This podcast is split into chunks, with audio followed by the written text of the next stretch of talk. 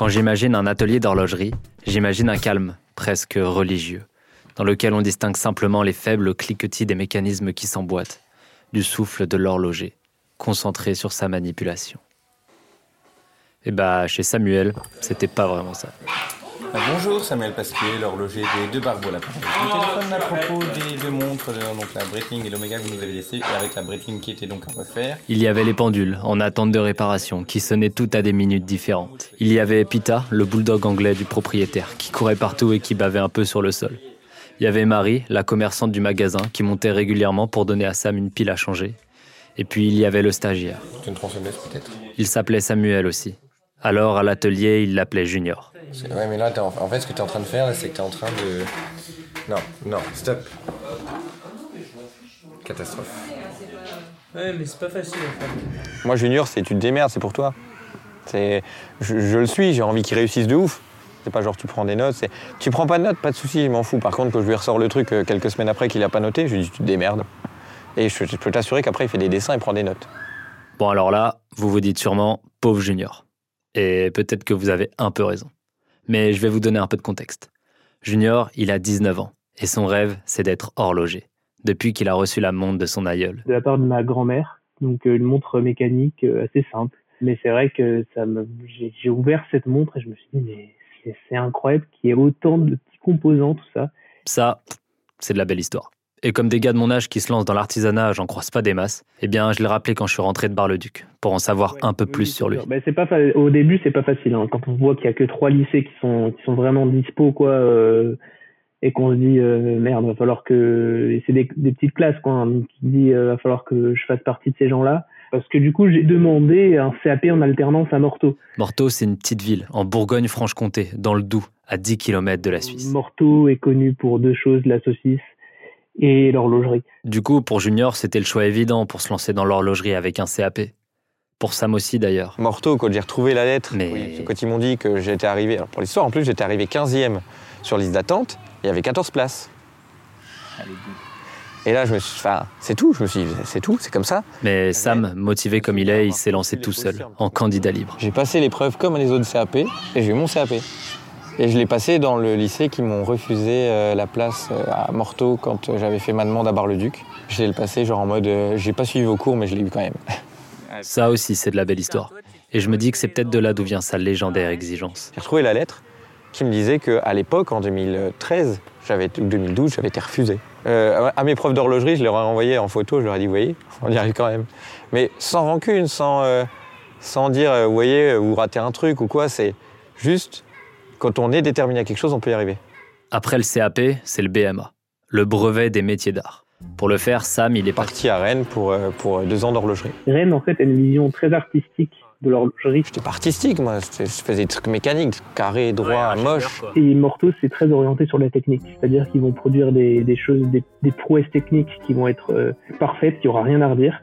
Mais artistiquement, le problème, c'est qu'on retrouve souvent énormément de similarités euh, entre deux montres. Quoi. Euh... Et du coup, Junior, à la fin de son CAP, il a quitté Morteau pour faire son BMA à Rennes, en suivant les traces de son jeune maître de stage. Justement, j'ai la chance d'avoir trouvé ma vocation, que j'aime. Et il n'y a pas que le choix de l'école qu'il a hérité de Sam. Je suis content de faire ce que j'aime. Il avait l'air d'avoir la même passion. J'essaye de, pendant mes vacances, là par exemple, j'ai une semaine de vacances. La même exigence. Je vais chez des horlogers, euh, je vais chez Sam souvent le rendre visite aussi. La même humilité. Je me placerai dans le début parce que j'estime que j'ai pas de place en horlogerie face à des gens qui ont euh, des, années de bouteille. Je suis un mec, ça fait un an et demi que je fais de l'horlogerie. Et peut-être aussi la même peur. Je, ne sais pas comment était l'horlogerie avant. Je sais que juste que les gens sortaient avec des niveaux c'est sûr qu'ils étaient meilleurs que les nôtres, parce qu'ils avaient plus d'heures, parce qu'ils voyaient plus de choses.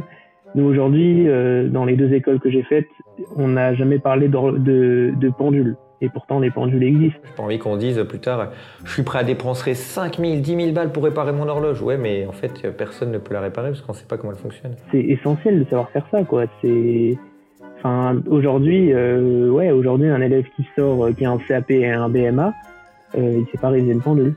Donc euh, c'est grave quand même de se dire ça. Euh, ça, je trouve que c'est quelque chose qui est dommage. Je, ouais, c'est dommage. Mais t'inquiète, Junior. Sam, dans un coin de sa tête, il a un rêve. C'est celui de monter une école.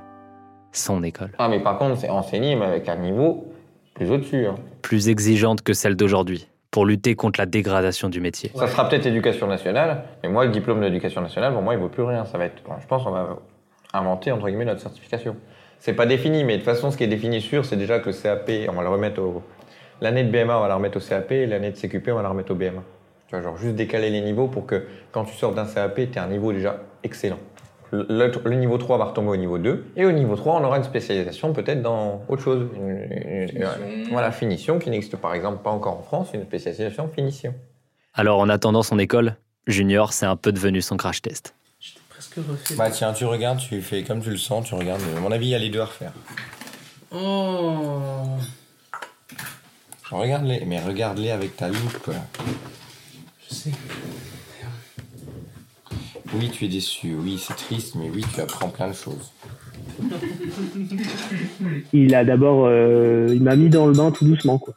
Toi, tu as cette montre là au poignet, est-ce que tu acceptes le, la façon dont sont mises les aiguilles? Non, non, il faut que je refasse les deux là. Voilà, on est d'accord. Puis euh, ça s'est tellement bien passé, on va dire. Il y a eu quelque chose qui, on a senti l'alchimie quoi qu'il y avait dans, dans la motivation que j'avais, dans le, dans ce que je voulais faire, que ça allait matcher. Est-ce que tu veux que je les enlève ou est-ce que tu veux tenter Je veux bien que tu les enlèves. J'ai un peu peur, euh, je sais que je suis pas un tu, presto. Tu mets le plastique dessus, puis tu me donnes le presto et les. Bah, le presto, je l'ai. Un mec qui, euh, qui, qui, écoute ce que je fais, il se dit, bah, c'est pas compliqué, il va être horloger. Mais l'horlogerie, ça regroupe tellement de métiers. Euh, c'est, il y a, enfin, il y a une quantité de métiers dans l'horlogerie, mais c'est phénoménal. Et la, et la finition horlogère, ouais, c'est un domaine qui, qui m'attire beaucoup. Alors après, est-ce que j'aimerais travailler là-dedans toute ma vie? Je je sais pas. Honteusement, je suis un peu content de me dire que ces questions existentielles de notre génération épargnent personne, même quand on fait de l'artisanat. On a des montres qui sont vieilles de je sais pas combien d'années, là, des, vestiges euh, et, les connaissances pour les réviser et pour les, restaurer, euh, elles se transmettent de génération en génération, donc il faut pas perdre ça. Et j'espère faire partie de, des gens qui transmettront ce savoir et qui, et qui pourront aussi l'acquérir, parce que c'est pas forcément ouais, c'est pas forcément simple. En fait, s'il y avait autant de bruit dans cet atelier, c'est parce que justement ce n'est pas celui de l'artisan qu'on imagine, reclus dans un coin sombre du monde en train de s'éteindre en silence. Non, cet atelier au contraire, il parle fort. Il fait sonner les comptoirs à des moments différents pour qu'on arrête de les ignorer. Il fait tout le bruit dont il est capable pour qu'on l'entende depuis la rue et dans le pays tout entier.